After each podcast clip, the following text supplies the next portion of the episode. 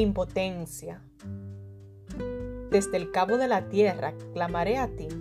Cuando mi corazón desmayare, llévame a la roca que es más alta que yo. Salmos 61.2 Cuando tenemos hambre de Dios, sentimos dependencia e impotencia. Así como el hambre física, el hambre espiritual no produce una sensación agradable. Por eso, cuando oramos pidiendo que Dios aumente nuestra hambre y sed de Él, no deberíamos esperar sentirnos fortalecidas o cómodas, sino todo lo contrario. Cada vez que pensamos, ya no puedo soportar más, o esto es demasiado difícil para mí, nuestro estómago espiritual está rugiendo de hambre. Cada vez que sientes que se te acaban las fuerzas y que de ninguna manera puedes seguir adelante, estás experimentando tu hambre y sed de Dios. Nuestra impotencia es una invitación a orar, es una oportunidad para pedir comida. En Una vida de oración, el autor estadounidense Paul Miller dice que es la pobreza de espíritu y no la disciplina la que nos lleva a orar continuamente.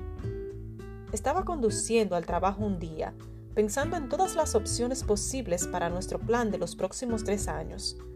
Cuanto más me acercaba a la oficina, más abrumado me sentía. No tenía suficiente sabiduría. Me vino a la mente ese pasaje de la escritura que dice, llévame a la roca que es más alta que yo, en Salmo 61, 2, y la convertí en una simple oración. Esa momentánea pobreza de espíritu fue la puerta a la oración. Tu cansancio, tu falta de paciencia y tu capacidad de modificar tu carácter son señales de tu absoluta dependencia de Cristo. Simplemente abre tu boca como un bebé y llora pidiendo que Dios te dé comida. No necesitamos autodisciplina para orar continuamente, solo necesitamos ser pobres en espíritu. La pobreza de espíritu da lugar a su espíritu. Escribe Paul.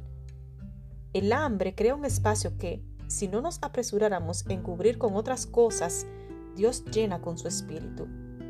Hoy, si te sientes extenuada, no trates de ignorar esa sensación y seguir avanzando como si nada.